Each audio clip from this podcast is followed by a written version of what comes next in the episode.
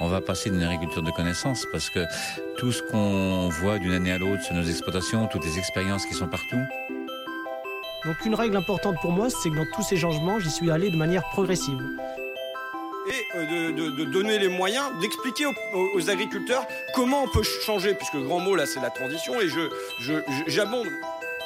Salut tout le monde Eh ben aujourd'hui c'est un petit top 5 des innovations en agriculture que même James Bond il va être hyper jaloux. Bonjour à tous, je suis Marion Lemonnier et je suis une passionnée de l'agriculture et de l'alimentation. J'ai créé ce podcast en partenariat avec la Ferme Digitale, une association qui regroupe une centaine d'adhérents qui innovent pour une agriculture plus performante, durable et citoyenne. Je suis très heureuse de vous retrouver pour de nouveaux épisodes de Futur Agri, le podcast sur l'innovation agricole. Après un marathon de 24 épisodes entièrement tournés au Salon de l'Agriculture pour rencontrer les startups membres de l'agritech et leur écosystème, revenons à nos moutons. Pour ce faire, j'ai le plus grand plaisir de recevoir Hervé Pillot, l'agriculteur aux multiples casquettes. Éleveur en Vendée à la retraite, auteur, consultant conférencier, et membre de nombreuses institutions agricoles. Hervé est en fait au cœur des réflexions sur l'innovation agricole et du futur de l'agriculture en général. Hervé a amené ses vaches sur le salon de l'agriculture pendant des dizaines d'années et c'est maintenant sur le stand de la ferme digitale dont il est membre d'honneur depuis le début qu'on peut le retrouver. C'est pour cela qu'il était inenvisageable de poursuivre ce podcast sans son intervention et sa vision 360 degrés des mutations du secteur agricole. Finalement, un épisode pour en éclairer tous les autres. Je vous souhaite à toutes et tous une très bonne écoute, que vous soyez en voiture, en télétravail, en pause déjeuner, dans votre jardin ou dans votre tracteur.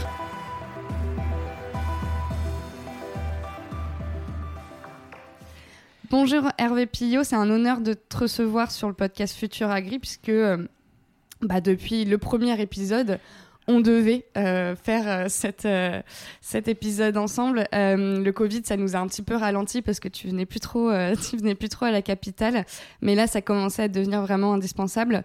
en effet, on va voir vraiment tes liens avec tes liens avec la ferme digitale, ils sont vraiment indéfectibles et, et qu'on se croise. Du coup, c'est pour ça qu'on se croise depuis quelques années maintenant sur le salon de l'agriculture. avant de, on va tenter un petit peu de comprendre. Bah, ton parcours, euh, ce qui nous a amené bah, à nous rencontrer au fil des, salons Lagris sur le, sur le stand de la ferme digitale, justement.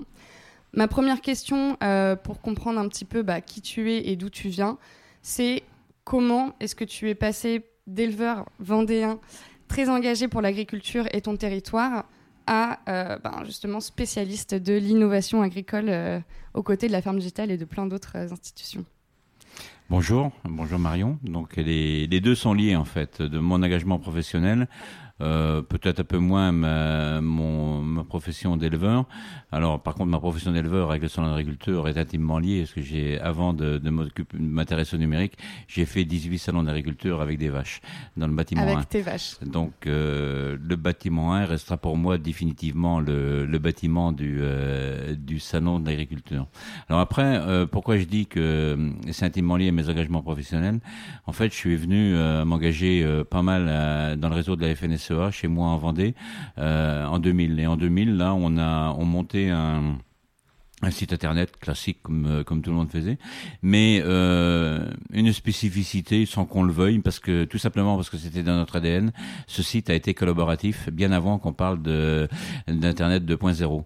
Euh, on l'a monté à 10 organisations professionnelles parce que ça ne venait même pas l'idée de le faire autrement. Et c'était pas un portail où chacun avait son site, non, c'était véritablement un site euh, partagé. Donc on était parti euh, sous de bonnes bases. Pourquoi? Simplement parce que le collaboratif est dans l'ADN et de l'agriculture, et je pense plus particulièrement de l'ouest de la France et de et de la Vendée.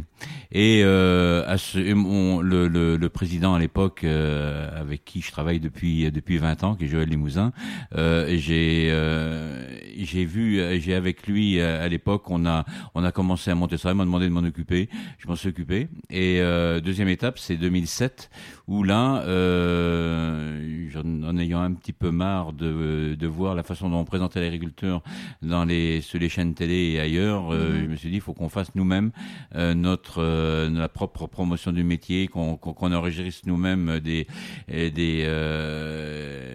des reportages à l'époque, c'est comme ça qu'on le voyait et qu'on les vend aux télé. Alors j'ai pas réussi parce qu'en fait le, le, ça n'a pas beaucoup changé. Un métier, je pense. Et ça n'a pas beaucoup changé le discours, un petit peu quand même maintenant, mais il a fallu beaucoup plus de temps que j'aurais imaginé. Et on nous a dit à l'époque, il n'y aura pas de vous, vous trouverez personne en fait pour vous l'acheter. Par contre, montez une web TV pour les agriculteurs. Et 2007, euh, c'est l'année où YouTube est né, c'est l'année où Dailymotion est né. Euh, nous, on avait la chance d'avoir une, une boîte exceptionnelle dont tout le monde se sert, euh, mais que personne connaît, qui est AMP Visual TV. AMP Visual TV, ils sont des Sables d'Olonne, mais c'est les propriétaires de tous les studios à Paris. Euh, c'est eux qui font tous les grands prix automobiles dans le monde, qui font les coupes de monde de football. Euh, donc, c'est eux, ils avaient l'expertise. Et eux, ils avaient l'expertise, on les connaissait bien. Et c'est eux qui nous ont fait faire, qui nous ont fait faire ça. Et 2007, c'est à la fois loin et pas loin, parce qu'il y, a que 15 ans, à l'époque, on tournait des rushs euh, sur des cassettes qu'on leur emmenait en voiture au Sable d'Olonne pour qu'ils nous les montent. euh, on imagine le, ce que... Et là, on, on, on parlait pas de podcast. podcast ouais, on parlait pas de, podcast, de podcast, c'est évident à l'époque. Mais... Et on a commencé comme ça. Et après est arrivé 2010, où euh, un congrès de la FNSEA à Auxerre, où là, la communication digitale est, est à l'ordre du jour du, du congrès. Et derrière, il y a un séminaire des directeurs et euh, mon directeur au retour me dit il faut que tu ailles voir ce que c'est euh, les réseaux sociaux, ce que c'est Twitter, Facebook et tout ça. Et ce que j'ai fait. Et euh, les là, j'ai, euh, je suis parti en achetant un livre que j'ai trouvé, le guide de l'influence de Vincent Ducré, et ça structurait toute ma démarche derrière après. J'ai connu Vincent par la par la suite, euh, et je l'ai fait rentrer à la FNSEA, et ensemble on a monté on a monté pas mal de choses euh, avec les collaborateurs qui avaient à l'époque à, à, la FNSEA, et euh, donc je suis venu à m'intéresser au numérique par la communication. Okay. Et euh, deuxième dernière étape importante avant d'arriver à la ferme digitale, euh, c'est en 2015, euh, la groupe, le groupe France Agricole me demande d'écrire euh, un livre. Ils avaient vu que je... Parce que, France Agricole, du coup, le groupe de presse. Le groupe de presse France Agricole. Ouais. Et est-ce que tout ce que je montais dans le dans le, à la FDSA de Vendée d'abord après c'est ça a été un peu plus loin mais je voulais l'essayer par moi-même pour pas les emmener n'importe où. Et Donc toi à titre perso à titre perso mais c'était c'était un jeu. J'ai jamais eu l'objectif d'arriver à, à, à 12 000 followers sur Twitter autant sur LinkedIn et, tout ça j'avais ouvert un blog. Euh, écrire j'ai toujours aimé. Donc euh, et j'écrivais et j'écrivais sur mon blog des billets d'humeur des, des choses comme ça en même temps, j'écrivais sur le journal départemental. Parce que la même chose aussi, ça a été toujours faire le lien entre nos différents médias. Ouais. Euh, on a pas en abandonné un. Non, on a toujours fait de la communication 360 du papier euh, jusqu'aux jusqu'aux réseaux sociaux. Et euh, donc j'ai écrit ce premier livre en 2015. Et euh, dans le même temps, c'est là que j'ai créé les, les, concours à Green Startup. Euh, d'abord en Vendée et puis euh, après un peu dans, dans, différents endroits en France, dont au Salon d'agriculture aussi, et à Châteaudun euh, où on avait été. Euh, alors, euh, ça paraît bizarre, Châteaudun, mais euh, il, à l'époque, euh, à l'époque qui est pas si vieille, il y a, il y a 7 ans, ils, ils avaient eu l'idée de faire un. C'était bien même 2014, ça, enfin peu importe. On, de, de, de, faire un, un salon de, du, du, digital agricole. Et on faisait ce concours. Et là, il y avait des jeunes startups qui, qui étaient invités. Alors, d'un côté, il n'y avait pas grand monde au salon, mais on avait du temps pour nous, pour mm. s'amuser bien. Et c'est là que l'idée de la ferme digitale est venue, en fait. La ferme digitale est née à Châteaudun euh, avec euh, avec les, les cinq fondateurs qui étaient là. Et je me trouve avec eux, ils m'ont dit, il faut que tu viennes avec nous. Et c'est comme ça que je me suis trouvé le parrain de, le, de la ferme digitale. Et qu'après, ben, j'ai été un petit peu... J'ai été une des, je pense, une des premières références dans, le, dans, dans ce domaine-là. C'est comme ça que l'histoire s'est créée. Okay, Certains croient que c'est par le, le numérique de mon exploitation, mais pas du tout, en fait. Oui, c'est ça. C'est mm. plutôt effectivement d'abord sur ce côté très digital. On va aller voir ce qui se passe dans le digital au moment où ça commence à, à, arriver. Et puis, du coup, bah, innovation, Totalement. etc. Et Avec, tech derrière. Dès le départ, quelque chose que j'ai toujours gardé, c'est de, pour moi, ça n'a d'intérêt, notamment pour la communication, si, ça crée, si ça crée du lien dans la vraie vie. Okay. Et c'est quelque chose que j'ai toujours voulu conserver.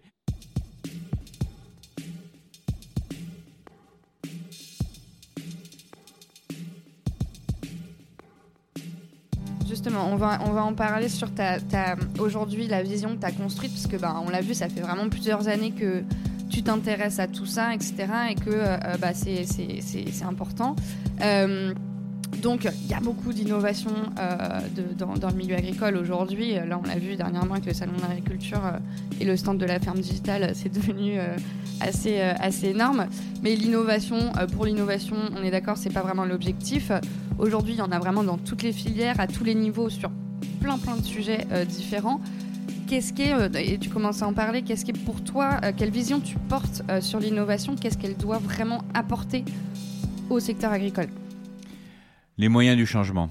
Tout le monde est d'accord désormais pour dire que l'agriculture doit encore évoluer. On parle maintenant euh, de la, on en parle dans, dans la, pour la, la French Tech, je pense qu'on en parlera un On peu plus tard, après, ouais. euh, la, de troisième révolution agricole. Je pense que c'est le cas. La première, c'était celle de la mécanisation juste après-guerre. La deuxième, c'était celle des, des engrais, des produits phytosanitaires dans les années 60 qui sont développés. On peut en penser ce qu'on veut, mais c'est quand même ce qui a permis de développer l'agriculture et de nourrir tout le monde, sûrement, surtout, euh, quoi qu'on en dise. Et la troisième, c'est la révolution de la connaissance et euh, celle dans laquelle on rentre. Et je pense que le- l'intérêt du numérique et plus largement de l'innovation, ça va être de passer d'une agriculture intensive en intrants, donc en phytosanitaire, en engrais et tout ça, à une agriculture encore plus intensive, j'ose le dire comme ça, en connaissance. Euh, parce qu'il va falloir produire. Mhm. Non seulement pour alimenter, mais il va falloir produire aussi pour plein d'autres finalités, euh, pour des biomatériaux, des bioproduits de toutes sortes, de, de l'énergie, euh, des biostimulants pour l'agriculture, mais aussi pour la santé, pour plein de choses. Et donc, euh, l'agriculture euh, va devoir produire plus. Et euh, malgré tout, enfin pas malgré tout, tout en respectant la planète qui, qui nous porte et en se mettant les limites qu'on n'a jamais fait jusqu'ici, jusqu'où on peut aller. Euh, pour sans le, sans l'altérer de trop. Automatiquement on altère un peu quand on euh, quand on modifie les choses. C'est pas vrai que pour Ouais, l'agriculture. mais sans qu'on se retombe dessus euh, dans plusieurs années et qu'on repousse euh, aussi euh, des, les, justement les, les limites de, de, de la planète et qu'on on impose aux générations futures quelque chose qui va pas super bien, quoi. C'est ça, c'est ça. Donc euh, il va. Alors par rapport à ça, il y a, il y a une chose qu'il faut se dire, qu'il faut vraiment regarder en face. Euh, je l'écris dans mon dernier livre. Euh, on a mis des millénaires pour arriver à un milliard d'habitants sur Terre. Mm. On est arrivé à un milliard d'habitants sur Terre en 1800. En 250 ans, on va multiplier par 10. Donc, il faut être sérieux. C'est pas possible que ça se fasse euh, sans, euh, sans répercussion. Bien sûr. Et on va pas quand même en mettre les, les trois quarts à la porte de la Terre hein, de, ces, euh, de ces 10 milliards. Euh, moi, j'oserais pas toujours. Donc, il faut faire avec. Et euh, donc, à partir de là, il faut savoir que, ben, le, et oui, la pollution existera. Elle a toujours existé, elle continuera à exister. Par contre, on se doit, on se doit de s'en fixer des limites Mm. euh, et qui, qui, malgré tout, nous conserve une, une vie heureuse. Et là, L'agriculture est, est- en est à une partie de responsabilité, a aussi, est aussi une partie de la solution. Mm. Et les, toutes les innovations qui nous arrivent, liées au numérique, mais pas toutes, mais je pense qu'elles sont toutes un petit peu malgré tout liées au numérique, vont nous, euh, vont nous y aider. Alors, les domaines euh, d'impact pour moi les, les plus importants, c'est il y a tout ce qui se fait autour de l'accompagnement des agriculteurs euh, pour mieux travailler, pour être plus rentable, pour être plus performant. Euh, je dirais que ça c'est relativement classique. Et ça les commence à outils de gestion, quoi, un peu. et- Outils de gestion, outils de commercialisation, outils, euh, outils de, de, de management de, de troupeaux, de cultures, de, de toutes sortes. de prise de décision. Prise de décision, ces choses-là commencent à, à rentrer pas mal dans, dans les mœurs. Ce qui est moins, je pense qu'il euh, qu'il va devoir se développer dans les, dans les années à venir, c'est des outils de modélisation. Moi, je rêve demain que chaque agriculteur ait son propre farm simulator euh, pour euh, de son propre exploitation pour Mm. pouvoir faire des simulations, des prévisions pour euh, l'année, les cinq années à venir, Ouais. euh, des, des mésocultures qu'il va faire, des risques qu'il prend, tous ces éléments-là. Euh, je pense que si on sait utiliser les, le data qu'on a actuellement, et quand je dis savoir l'utiliser, c'est savoir le, le, le, met- le Le mettre en, rendre- le, le le- le- euh, le mettre tout en accessible. synergie, de rendre Ouais. accessible pour, pour tout le monde. On est en capacité de le faire, ça serait une formidable avancée. Donc ça, c'est un, c'est un domaine de, de, de prospective, je, je pense. Euh, le deuxième, c'est euh, accompagner le travail des agriculteurs par la robotique. Ouais. Le- L'agriculture reste un métier très dur, il y en a d'autres. Euh, nos amis et petits cousins, euh, petits ou grands cousins, je sais pas comment faut le dire, des paysans de la mer, euh, à mon sens, ont un métier physiquement encore plus dur que nous. C'est plus facile de mécaniser des cultures ou de l'élevage que de mécaniser la pêche ou le- l'élevage des huîtres ou des, ou des moules. Euh, J'ai pas vu de robots encore pour aller les chercher. Il y a des robots pour traire, des robots pour désherber. Il n'y a pas de mais- robot pour aller chercher des poissons. Pas trop. Et enfin, je connais pas, moi toujours. Et euh, pour ce qui concerne l'agriculture, il y a encore beaucoup à faire avec la robotique, qui va encore pouvoir robotique et cobotique, les deux. Donc Ouais. cobotique qui associe le, le robot et, et l'homme, euh, ce qui m'intéresse beaucoup parce que euh, comme on est, comme on travaille dans le vivant, euh, la sensibilité que le, que le, le numérique, que l'intelligence artificielle ne saura jamais faire, il faut la garder et l'associer, et savoir l'associer. C'est-à-dire euh, déléguer euh, déléguer plus ce que notre cerveau, je sais jamais si c'est le droit le gauche, mais notre cerveau cartésien euh, on, on sait faire, qu'on a voulu hyper développer depuis des années. Je pense qu'on peut lui confier, on confier beaucoup plus de choses que, comme ça au numérique. Par contre, tout ce qui touche à la sensibilité, Mm. euh, quand on parle d'éleveur, c'est un art un petit peu d'être éleveur.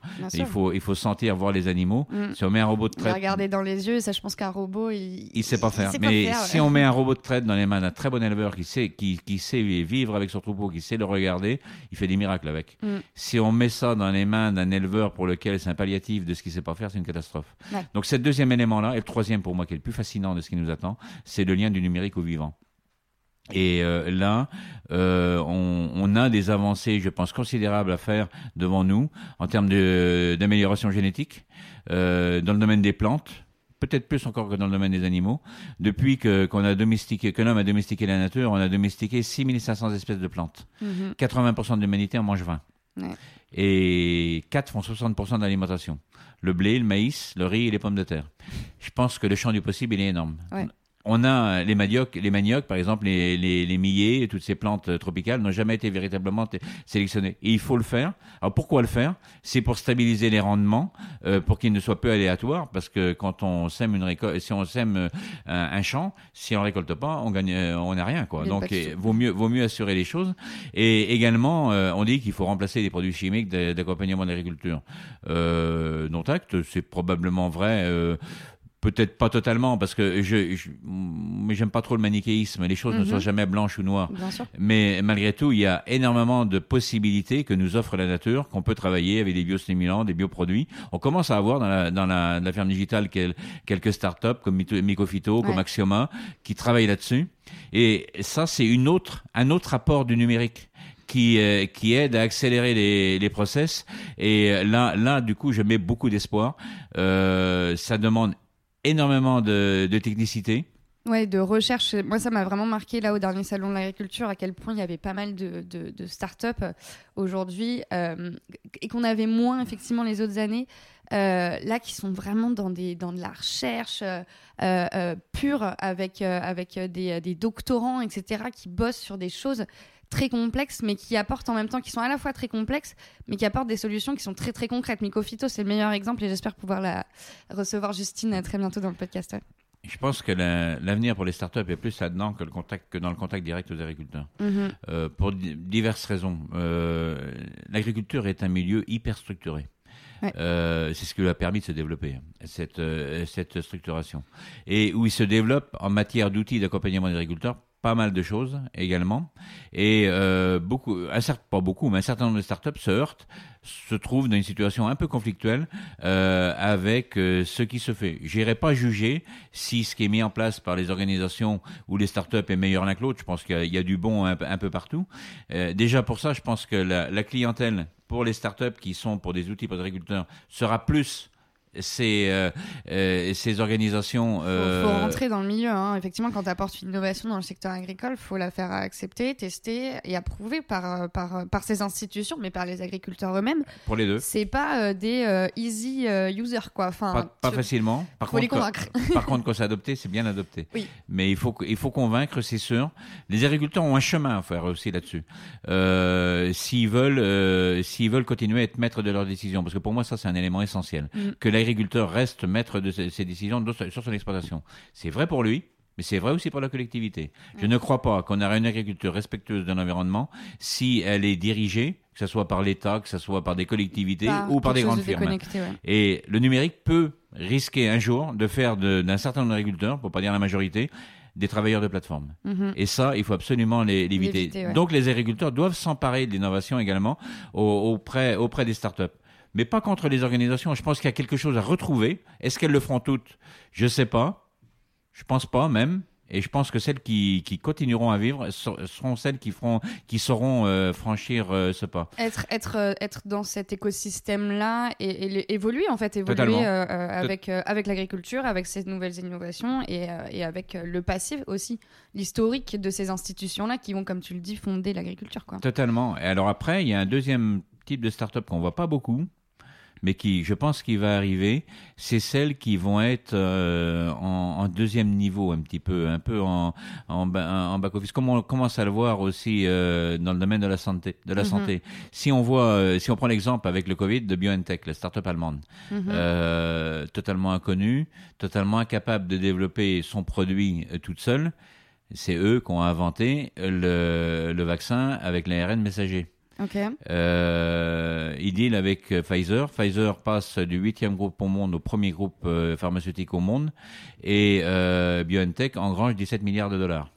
Alors que c'était un inconnu un peu au bataillon. c'était un inconnu. Et tout seul, ils auraient été incapables de le faire. Donc Ouais. ce lien entre euh, des, euh, des firmes travaillant avec l'agriculture et euh, des startups devra aussi se faire. Oui. Pour des firmes, c'est le, la meilleure R&D qui peut qui, qui, qui puisse avoir, c'est ce qui leur coûtera le moins cher, ce qui leur fait prendre le moins le, le moins de risques. Et euh, pour des startups, c'est aussi le meilleur moyen de se, de se développer. Donc il y a y a une espèce de billard à, à trois bandes entre les les startups, les organisations agricoles dans lesquelles j'englobe les agriculteurs et les et les, les entreprises Déjà, euh, déjà, implanté, dé- quoi. déjà implantées, qui ont besoin de ces innovations, euh, qui seront pas forcément parce qu'elles sont- tellement hyper structurées, de, C'est elles, seront pas capables de, de- ouais. pardon, de le développer vite elles-mêmes, euh, mais ensemble, je pense qu'il y aura un travail à faire. Et ça commence, euh, ça, on commence déjà, euh, notamment au travers de Mycophyto et d'Axioma, Ouais. euh, on commence à le voir venir. Et d'autres, euh, je pense à Vertal chez moi en Vendée, euh, qui est une entreprise qui était plus vraiment une startup qui est un peu plus vieille, mais qui est dans le même domaine que qu'Axioma, euh, se, se développe maintenant aussi, après une première phase directe avec les agriculteurs, Mm. à, à travers les, les, les coopératives. Quoi. Ouais, bah, et, et tu vois, on l'a vraiment vu là dans les épisodes euh, sur. Bah, on a interviewé Axioma euh, dans, dans le podcast justement pendant le salon de l'agriculture pour qu'ils nous fassent rencontrer leur écosystème. Donc, on a eu un distributeur au niveau vraiment territorial et aussi Yara avec qui ils commencent à bosser, qui est un énorme géant, etc. Donc, effectivement, ça commence. C'est vraiment aussi bah, ce, que je voulais moi montrer dans, ce dernier salon de l'agriculture, c'est que l'écosystème, on n'est plus tout seul, euh, start-up, euh, à faire nos petites innovations dans nos coins. L'écosystème, il est large. Mais je suis d'accord, il y a encore énormément de, choses à faire et de liens à créer entre ces grands groupes qui effectivement regardent ça aujourd'hui avec beaucoup d'intérêt. Mais pour les mettre en, en route et leur faire faire des partenariats concrets, à l'échelle d'une start-up, quand tu dois avancer vite et tout ça, pour l'avoir fait chez Mimosa, c'est prendre un risque. Euh, que, que, que le grand groupe, justement, ils ne suivent pas, ils mettent trop de temps, etc. Tu vois. Alors, C'est prendre un risque. Et là, là-dessus, euh, je pense qu'il y a des le, le modèle de financement des startups qui, qui, qui a été rodé euh, essentiellement en Californie au Mhm. départ, avec l'amorçage des pré-séries, des séries A, B, C, D, etc., euh, avec un temps le plus court possible, n'est pas adapté à tous les milieux. Mhm. Et globalement, n'est pas Et adapté à l'agriculture, exactement. Et euh, quand on a fait le rapport sur la French Agritech, c'est quelque chose qu'on a, vraiment essayé de mettre en exergue. Euh, si on est dans le domaine du numérique, on peut aller à un certain rythme, moins que dans notre domaine, mais on peut s'en approcher. Quand on est dans le, dans le domaine de la, de la robotique, de l'industrie, on n'aura jamais le coût marginal zéro, donc on est dans Bien autre sûr. chose, parce qu'il y a toujours les, les frais de construction du, du matériel. Et quand on est dans le, dans le lien numérique et vivant, une, euh, donc des startups comme, euh, comme de- dans, dans les biostimulants comme, euh, comme Axioma, Axioma ou euh, Mycophyto, Mycophyto, euh, on est encore dans autre chose. Et là, il Ouais. faut beaucoup de temps, parce qu'en plus, là, on, on se, euh, on se, puis on se heurte là après aux autorisations de mise sur marché, Ouais. euh, qui elles déjà ça, demandent, demandent beaucoup de temps. Puis c'est pas illogique, quoi. On n'a Bah pas non, envie de- d'avoir des choses qui nous, euh, qui, qui, qui nous empoisonnent ou qui, qui, qui, qui créent des dégâts. Donc ça, il y a besoin de ces tests-là, euh, et elles sont euh, confrontées à ça. Donc le mode de financement devra aussi être, euh, être, être plus adapté. Malgré plus- tout, quand on regarde, parce qu'il faut regarder ça à l'échelle de, du temps, on dit que tout s'accélère, c'est pas vrai. Le temps court et le, le temps long changent. Ouais. Euh, c'est pas les mêmes éléments qui sont du temps court et du temps long, mais il y a toujours un temps long. Et Mhm. là, il faut pas euh, s'obstiner à mettre en, en temps court ce qui n'y est pas quoi. Ouais. Et ça, c'est des choses qu'on apprend euh, en avançant et que les startups apprennent aussi en avançant. Et ce lien entre les, les institutions et le, euh, les grands groupes et les agriculteurs va se caler. Je dirais que depuis quelques mois, euh, depuis qu'on a démarré ce travail euh, fin août là sur la French et je trouve que ça avance très vite même et ce dont on peut se réduire. Il y a un élément, je, je voudrais rajouter par rapport à ça, c'est le lien entre la recherche fondamentale et, et les startups. Euh, là aussi, il y a des choses à, à, à caler. On a des chercheurs et des réseaux de chercheurs exceptionnels en France. Le problème qu'on, il y a deux problèmes pour moi. Le premier, c'est que ça travaille beaucoup en silo, déjà entre eux. Ouais. Moins que c'était, mais c'est encore pas parfait. Euh, si on compare à d'autres pays comme Israël ou les, ou les Pays-Bas ou des choses comme ça, on a, on peut faire mieux. Et la deuxième chose sur laquelle on peut faire beaucoup mieux, euh, c'est euh, le, le transfert de connaissances entre la recherche fondamentale et les startups. Les, la recherche fondamentale ne va pas naturellement vers l'entreprise. Euh, et va plus vers la publication. Bien sûr, il faut publier, mais euh, il doit se faire plus de transferts. Et quand ils font du transfert, ils auront eux aussi plus confiance dans des grands groupes aussi parce qu'ils financent Ouais. des souvent ce qui me scandalise pas moi que Mhm, vers des mhm. startups. Donc là aussi il y a du lien à trouver. Et euh, c'est pour ça que le lien startup grand groupe est important parce que ça peut créer aussi ce lien avec la recherche. Ouais, il faut absolument que tout ça se mette en réseau. Ouais, que- qu'il y ait une plus grande euh, attention à la mise en application en fait de ces recherches euh, au, au sein du, du- de ce secteur-là de la recherche quoi. trop souvent encore euh, la mise en application est le cadet des soucis des chercheurs Alors que je, je sais pas, mais à titre personnel, si j'avais fait une grande découverte ou tu vois recherche, j'aurais trop envie de bah, d'y aller, de le tester, de d'arrêter de, de gribouiller et d'aller dans le champ quoi. oui mais un, un chercheur n'est pas, pas rôle. un chercheur euh, n'est pas naturellement un, un, un entrepreneur, Bah un, ouais. un- un industriel. Puis c'est pas choquant, c'est comme ça. Mais après, il faut et c'est pas à lui de le développer. Euh, mais euh, ce lien, ce lien recherche fondamentale. Et je, re- je reviens encore à BioNTech et, et au vaccin parce que c'est pour moi un formidable Exemple.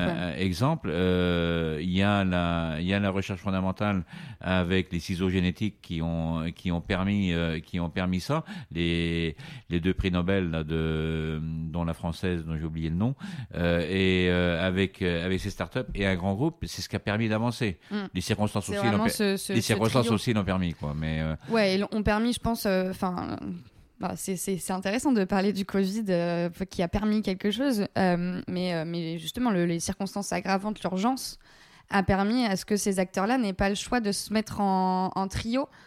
Bah, rapidement et il y avait ce, ce côté euh, très euh, bah, très ouais on n'a pas le temps en fait enfin là plus mais de toute façon, euh. c'est toujours dans l'adversité qu'on évolue. C'est jamais quand on est, quand on est dans, dans sa zone de confiance. ah ouais, c'est ça Et, Et là ça le montre Alors, est-ce que l'agriculture est encore trop dans une zone de confiance? Je pense pas, parce que ça va quand même ça pas tout commence bien. à ouais, et, et, mais il faut que ce déclic se fasse. Et je pense qu'un élément important, notamment chez nous, euh, il faut, il va bien falloir dire qu'on accepte et qu'on impose même euh, qu'on avancera non pas par des réglementations, mais par de l'innovation. Mhm. Ça commence à venir. Euh, Toi, tu crois qu'il ministre- fera comment ce, justement ce, ce déclic un peu chez les agriculteurs et chez les institutions agricoles Tu vois qu'il faut, euh, bah, qu'il faut arrêter de regarder ça comme tu vois un petit champ, un petit 10% des problématiques qu'il faut traiter, mais vraiment quelque chose d'un peu central? Euh, Alors, si, si on, si on regarde ce qui se passe dans la nature actuellement, un des freins majeurs, c'est euh, la non-rémunération des agriculteurs. Euh, quelqu'un qui, euh, quelqu'un qui, qui, qui tire profit euh, de, de son travail va avoir envie de prendre des risques. Mm. Euh, on le voit dans le domaine de la vitie, par exemple. C'est là qu'il il s'expérimente le plus de choses.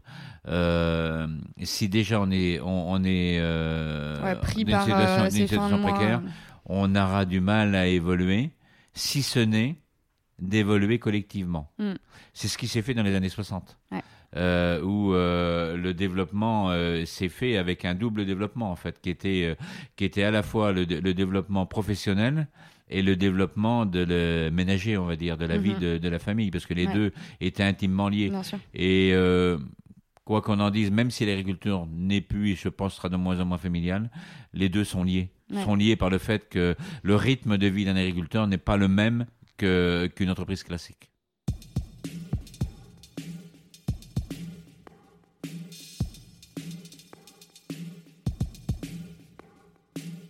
Euh, on va peut-être revenir là sur euh, aussi bah, le, justement tous ces, tous ces liens euh, ferme digitale, etc.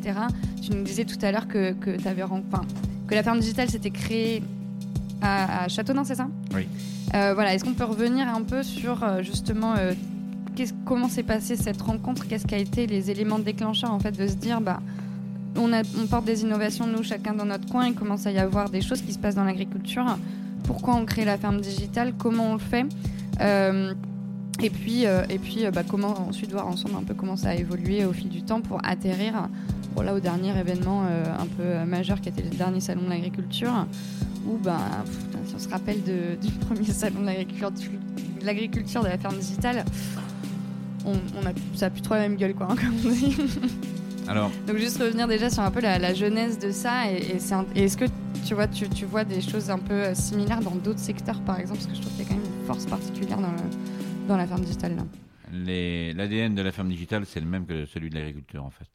Euh, L'idée de départ, et je pense qu'il faut absolument garder, c'est que euh, seul, seul on peut aller vite, mais ensemble on ira loin. Mhm. Et c'est le, c'est l'idée qui a toujours guidé les, les cinq, euh, les cinq fondateurs. Alors quand on dit cinq fondateurs, euh, c'est plus que cinq. Et je me mets pas dedans. Ils sont venus me chercher dedans. J'ai Oui. apporté ce que, euh, ce que j'ai pu. Et je les adore tous. Et, les- et le, je suis vraiment content d'être dedans. Mais c'est vraiment eux qui l'ont fait. Et quand je dis plus de cinq, c'est que il y avait cinq entreprises, mais il y avait plus, plus de créateurs. Je pense notamment à Agriconomie avec Paolin et, et Clément, euh, qui ont apporté chacun, personnes. chacun leur, euh, leur, leur pierre à l'édifice. Euh, Clément, euh, ils se sont tous dit, euh, ils- ce qu'ils sont d'ailleurs, euh, fils ou petit-fils d'agriculteurs. Euh, celui qui a le plus directement l'ADN agricole, je pense que c'est Clément, parce qu'il Ouais. est, il est agriculteur euh, lui-même. Deuxième épisode de Futur Et euh, le, c'est d'instinct que lui a dit si on veut un stand au salon, on pourra le faire qu'ensemble. On Mm. n'en aura pas un- chacun, chacun le nôtre. Donc ça, c'est l'ADN qui a construit la, la ferme digitale. Euh, là, c'est euh, l'heure où on parle, je sais pas euh, combien on est, mais euh, probablement une centaine parce que le, je sais qu'hier il y avait euh, il y avait euh, la, la, la des- une, une, une séance de travail pour faire euh, pour accepter l'adhésion de nouveaux de nouveaux membres. Mhm. Euh, le, il faut absolument que cet élément-là reste, de, de travailler ensemble, faire un salon ensemble, oui, mais mais bien bien plus qu'un salon. Il y aura le LFD dans, dans quelques jours, dans quelques semaines. Plus que de l'événementiel en fait. Oui, mais et il faut plus que l'événementiel. Alors après, il faut se donner les moyens pour ça. Je pense qu'avec la French Agritech, on va pouvoir, euh, on va pouvoir y arriver, mais toujours en gardant cet ADN, qui est Mhm. exactement celle des agriculteurs. Et si on veut créer du lien, on n'a pas le choix d'ailleurs, avec le, le, le système euh, organisé de l'agriculture, c'est en ayant le même ADN qu'on euh, qu'on y, euh, qu'on y arrivera, en apportant bien sûr nos spécificités, en apportant chacun de leur. Mais il y a des petits détails qui pour moi n'en sont pas. Il y a le stand, 600 650 mètres carrés cette année au centre d'agriculture. Personne n'a à offrir euh, quelque chose à offrir à boire ou, euh, ou euh, sur son Propre petit stand à l'intérieur. Mm. C'est mutualisé à tout le monde. Ouais. Les conférences, c'est mutualisé à tout le monde dans, dans le même espace. Donc cet esprit-là doit rester euh, dans la, Et dans il est unique euh, dans le dans le salon d'agriculture. Enfin, il n'y a pas d'autres stands comme ça. Il est, euh, il est unique, oui et non. Euh, Peut-être alors plus euh, chez, chez, chez- dans les autres halls, euh, je pense, je pense au stand de la coopération française. Ouais. Euh, c'est, euh, c'est un peu la même chose. Quand on va sur leur stand, euh, on voit tous les produits qui, qui sont affichés. Euh, Il y a toutes les bouteilles de toutes les caves viticoles, il y a de, tout ça. Et en fait, c'est de tout, c'est tout ça vient de coopératives adhérentes à, Ouais. à, à- à la coopération française. Euh, les, les jeunes agriculteurs, la, la, la FNSEA, c'est la même construction. Si on veut, c'est Mm. pas une seule entreprise, c'est la, Ouais. c'est l'ensemble de, de structures euh, sur le vrai. territoire. Mais peut-être moins. Alors, je pense que la comparaison avec le, les, les coopératives est plus euh, est plus vraie parce que euh, les, les- les- la coopérative est aussi très diversifiée suivant Oui. les, les productions, comme l'est la ferme digitale dans notre dans notre domaine. Euh, mais effectivement, il y en a pas beaucoup, pas peut-être un petit peu autour des régions, ce qui se fait, mais c'est pas la même chose. Ouais. Le, le seul, si on veut trouver une, une comparaison à ce qui se fait à la ferme digitale, c'est la coopération, je pense. Ok, mais donc du coup, effectivement, d'avoir ce, ce côté euh, ensemble et mutualisation, pour toi, effectivement, ce que tu disais, c'est un détail, mais ça n'en est pas un, quoi. Ah non, non, ça n'est pas un. Et le, je pense que des. Alors, certains peuvent ne pas s'y retrouver hein, dans, cette façon de voir les choses, et ça, ça peut être euh, d'autres choix qui, qui se font. Mais si on veut là, que la structure elle-même puisse vivre, ça sera en gardant ce- cet, élément-là. Euh, pour le moment, moi, je suis pas inquiet du tout. Hein, c'est, euh, ça reste, et ça reste d'autant plus que c'est vrai, non seulement pour les startups, mais également pour euh, les, les, les, les entreprises un peu différentes dans l'innovation qui y sont ou les écoles. Euh, L'école que je préside, les établir, on est nous-mêmes dans la, dans la ferme digitale, comme Oui. les Adangers. Euh, D'autres vont nous rejoindre. Des boîtes comme ITK sont dedans, c'est plus vraiment des, des startups. Mais il y a le même esprit. Et ça, c'est important. Et j'irai même plus loin. Euh, les grands partenaires euh, comme Groupama, Crédit Agricole, OnePoint euh, et d'autres, ils m'excuseront de pas les citer, mais sont, ont aussi le même, euh, le, le- ce même ADN. Et ça, c'est hyper important. Ouais. Euh, OnePoint, je les connais moins. Euh, mais euh, le, du Crédit Agricole et du Groupama, ça m'étonne pas du tout. C'est dans leur ADN. Donc c'est normal que, que Oui, ça se passe comme ça. c'est Groupama et Crédit Agricole dans le milieu agricole. Enfin, ça, ça aurait été, euh, ça aurait été euh, inconcevable qui ne s'intéressent pas à, à, ce, ouais. à, à tout ce qui se passe dans la ferme digitale. Ne pas s'intéresser, c'est une chose, mais après, euh, ils conservent, alors on se bat pour qu'ils le conservent, c'est pas toujours évident, cet esprit mutualiste. Mhm. Et euh, le, moi, je crois beaucoup dans les communs, euh, plus que dans l'État, euh, parce que je pense que le, la vision euh, étatique ou privée euh, des choses capitalistes ou étatiques, c'est, les deux faces d'une même pièce. Les Mhm. communs, c'est autre chose. Ouais. Et la construction de demain, je, pen- de, pour demain, je pense qu'elle se fera au travers de, au travers de biens communs. Euh, Et l'agriculture est née des biens communs. Et la sûr. ferme digitale, là, en, en elle-même. Et c'est. Je pense que ces choses-là, c'est d'autant mieux que quand elles n'ont pas été calculées. Ja- ja- Jamais les, les- les fondateurs, je pense pas les trahir en disant ça, n'ont eu l'idée de faire un bien commun. N'empêche qu'ils l'ont fait quand même. Ouais, puis je pense qu'il n'avait pas l'idée que ça allait devenir euh, ça, quoi. Et, et justement, euh, là, on parle de ce qui a été fondateur hein, et qui n'a jamais bougé. Au contraire, euh, qu'est-ce que euh, tu vois comme idée, comme manière de faire, de voir les choses, etc. Qu'est-ce qui a évolué selon toi en c'est c'est quoi 6 ans 7 ans?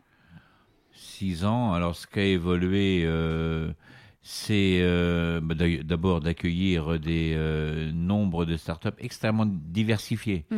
Diversifiés euh, su- suivant les sensibilités de modèles agricoles différents, sur des, pour répondre à des besoins des agriculteurs complètement différents euh, entre euh, Ombrea par exemple Mhm. euh, qui, est, qui, est, qui est dans la couverture euh, en photovoltaïque de protection de culture et puis et puis Axioma par exemple ils sont pas du tout dans le même domaine ou, ou que Winat dans un autre ou, ou que Agrico mais ou, ou Mimosa mais mais tout ça est, très complémentaire dans des domaines fondamentalement différents Mm. donc avoir réussi à, à faire euh, vivre ensemble tous ces euh, toutes ces startups de domaines euh, très différents, c'est une vraie euh, c'est une vraie avancée. Euh, de s'être entouré de partenaires qui apportent plus que, que du euh, qu'une cotisation financière certes importante, certes très utile, mais en plus de l'expertise, des compétences. Je pense notamment à OnePoint, mais même les autres euh, de ce domaine-là. Ça, c'est quelque chose qui est nouveau et qui a été très utile. Et après, euh, il y a les pistes aussi qui sont peut-être encore plus à développer. Je pense qu'il y en a une qui, qui va et qui doit se développer au cœur de la ferme digitale, c'est d'arriver à avoir euh, notre propre fonds d'investissement pour vraiment s'engager Intéressant, ouais. et l'idéal étant de l'avoir avec les agriculteurs. Euh, et euh, là, il y a des vraies pistes de, de travail. Ça permet aussi, il y a quand même quelque chose qu'il ne faut pas oublier, c'est que la, la ferme digitale est devenue une référence. Ce n'est quand même pas rien que le, le ministère de l'Agriculture et le ministère de, du numérique dire, ouais. Enfin, confier à la ferme digitale la préfiguration de la French AgriTech. Euh, c'est une, euh, c'est une vraie, une, euh, une vraie preuve de confiance de, de ce qui est capable de, de se faire et qui a été fait et qui, à mon sens, je pense, euh, a été, a été réussi.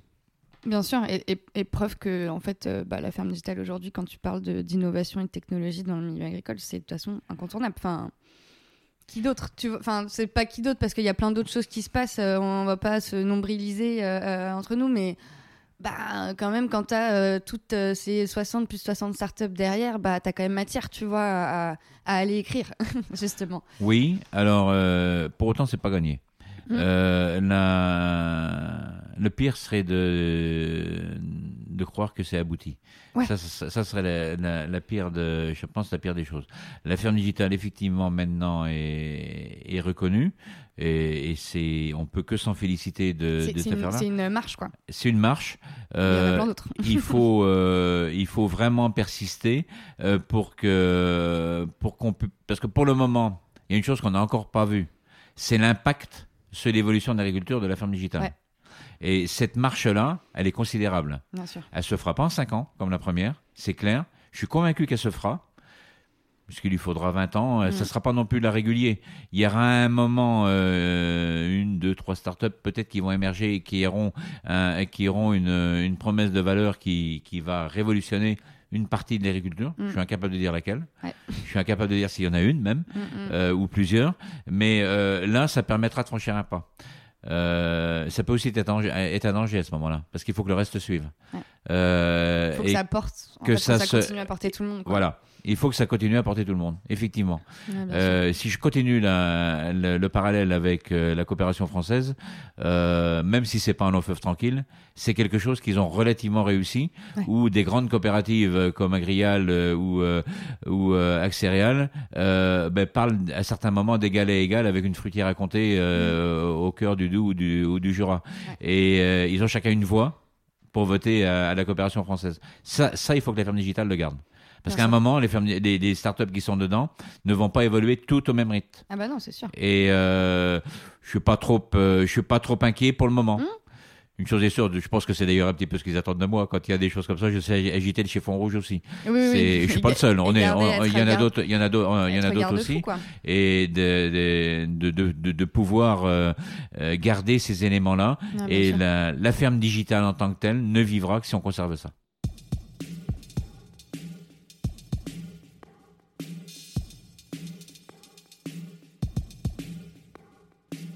Juste pour euh, finir euh, justement sur ce, rapport French Agritech, donc qui est euh, en fait un rapport qui a été fait par le ministère de l'Agriculture et du Numérique en, en collaboration, qui a du coup demandé à la ferme digitale et d'autres structures ben, de voilà faire un, c'est ça vous avez fait finalement un bilan déjà de là un état des lieux puis voilà voir bah, justement explique-nous un peu ce qui va se dérouler derrière qu'est-ce qu'on en fait de ce rapport et qu'est-ce qui va se passer là à- à- dans les prochains mois? Ah, C'est surtout ça, parce que le, en fait, l'état des lieux, c'était un peu, un peu un prérequis pour savoir euh, faire un, un état de l'art où on en est, pour voir comment euh, on, euh, comment on évolue.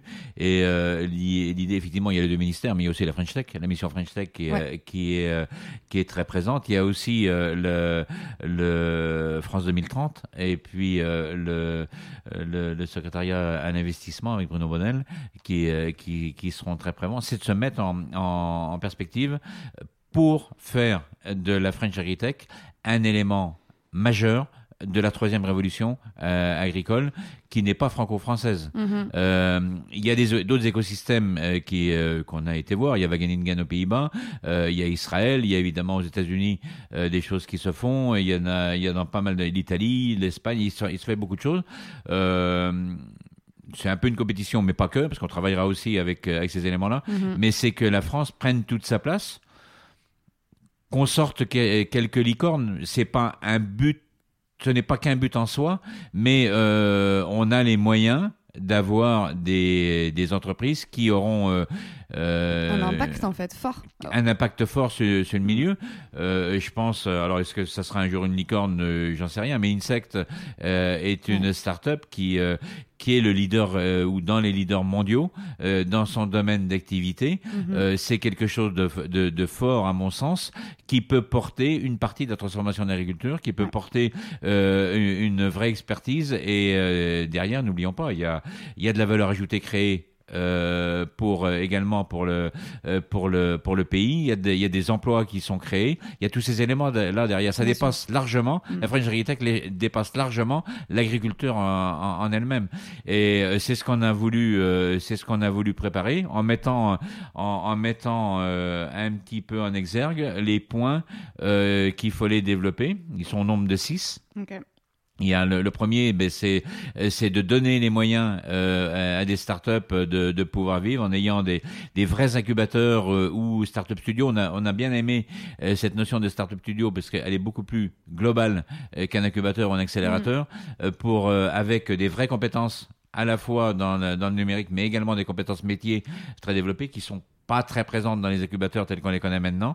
Donc cet accompagnement et, la- et évidemment la, la, la French Tech, non, non, c'est comme ça que s'est créé euh, la, la, la, Fren- la French Tech Agrivin euh, pour accompagner 20 startups par an, tant dans le domaine du numérique de, de l'industrie robotique et Mm. de- du, du vivant, parce qu'on a voulu garder cet équilibre. Donc ça, c'est un élément. Deuxième élément, c'est avoir, je disais tout à l'heure, travailler vraiment sur des fonds d'investissement dé- dédiés avec et comprenant, connaissant les spécificités de, de, de l'agriculture. Le-. Le troisième, c'est adapter la réglementation parce que on est dans des domaines qui sont tellement nouveaux que Il y a des vides ou des il barrières. il y a Mm. des vides, il y a des barrières, il y a des choses à améliorer. Donc il y a un, un travail considérable à faire de, de, de ce côté-là. Quatrième domaine, c'est euh, se mettre en situation de pouvoir mobiliser les talents dont on a besoin. Mhm. Euh, c'est le rapport à la formation, le rapport à la, à, à la recherche, mais essentiellement à, à la formation et, les, et, se, et se donner aussi les moyens de pouvoir. Parce qu'il y a aussi, une, je pense notamment dans le développement numérique, où il y a des, une vraie compétition entre les divers domaines d'activité. On n'est pas les mieux placés. Mhm. Euh, des domaines, actuellement, la médecine euh, est, est capable avec, euh, alors, je pense que ça ne durera peut-être pas dans ce domaine-là, mais de, de, pour le domaine du luxe aussi, où ils sont capables de payer des développeurs bien mieux qu'une start-up agricole. Donc Ouais. il y a, il y a des travail, un travail à faire là-dessus sur la mobilisation de talents. Euh, il, y a, il y a un travail à faire, je l'ai dit aussi tout à l'heure, euh, sur le transfert de la, de la recherche fondamentale vers les startups, tout Mhm. cet écosystème à créer avec les grandes entreprises. Et le, et le dernier domaine, c'est celui de l'acculturation. Énorme affaire pour impliquer les agriculteurs au-delà de l'utilisation. Ouais. si on ne mobilise, si on ne n'acculture les agriculteurs qu'à utiliser, le risque d'en faire des travailleurs de plateforme, de plateforme Ouais, il est Ils seront passifs en fait dans, le- Oui. dans, dans tout ça. et Il faut pas- qu'ils soient des, et il faut qu'ils soient des acteurs actifs et non pas passifs de, de la transformation. Ok, et donc tout ça, euh, l'idée c'est là d'aller mettre en, en route un peu ces différents points et de d'éclairer déjà, euh, je pense, les décideurs, etc., sur voilà, là où il faut aller, là où il faut travailler, et, euh, et, et ensuite qu'ils puissent effectivement ben, prendre, des, prendre des décisions. Il y a, il y, a de- il y a des sous aussi là-dedans Alors oui, mais non seulement éclairé, mais aussi être acteur.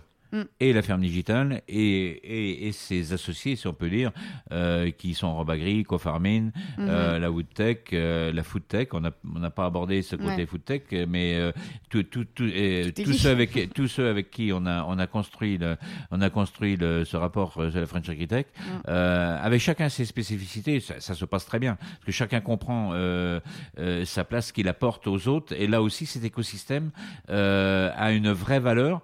Euh, en complément et boostant encore plus la ferme digitale quoi. La ferme digitale est peut-être la, la, la, la figure de proue de, de l'ensemble, euh, mais l'ensemble a aussi une valeur à, à apporter dans tout ça. Alors de l'argent, oui, euh, à différents moyens. Il y a, il y a des moyens dédiés euh, qui ont été mis, fléchés directement dans le développement des startups par euh, par euh, BPI et le PIA, Ok. 200, mi- 200 millions, deux fois 200 millions même, je pense. Et euh, après, euh, il y a d'autres euh, guichets, si on peut dire, où Mhm. on peut les chercher. Au niveau du transfert, il y a des choses qui se font. Il Ouais. va se mettre en place dans, euh, avec euh, France 2030 euh, les, des démonstrateurs de toutes sortes pour essayer. Et là, il y a un vrai travail à faire avec les agriculteurs et les organisations, euh, avec euh, les instituts de recherche, de recherche appliqués, par exemple les, les instituts de l'ACTA, où on, Mhm. pour tester un certain nombre de, de choses chez les agriculteurs, dans les fermes expérimentales Ouais. euh, que, que le réseau des chambres d'agriculture ou des instituts possèdent, et dans lesquels on peut impliquer des startups. Chez moi, en Vendée, on a commencé à en faire un euh, qui est- qu'on appelle 5G for Agri, pour développer des usages de la 5G en agriculture, euh, où euh, on, on implique des, des startups, des grands groupes. On, a, on est déjà rentré de, Dans ce de- ces éléments-là, et ça va se développer. La French Agritech sera ça. L'objectif, Ouais. c'est vraiment de passer et d'être un, un- un acteur euh, euh, puissant et faire de la, de la France un acteur puissant de cette troisième révolution agricole. Merci énormément, c'est la, c'est la fin du podcast, on a été un peu long, mais moi il y avait plein de trucs à dire. Merci énormément du coup. euh, Combien de temps, Euh, bon, 40, euh, 46 minutes. Mais Ah bon, oui. ça, ça les valait quand même. Merci Hervé. Et puis, euh, eh ben, on se retrouve, nous, au prochain épisode.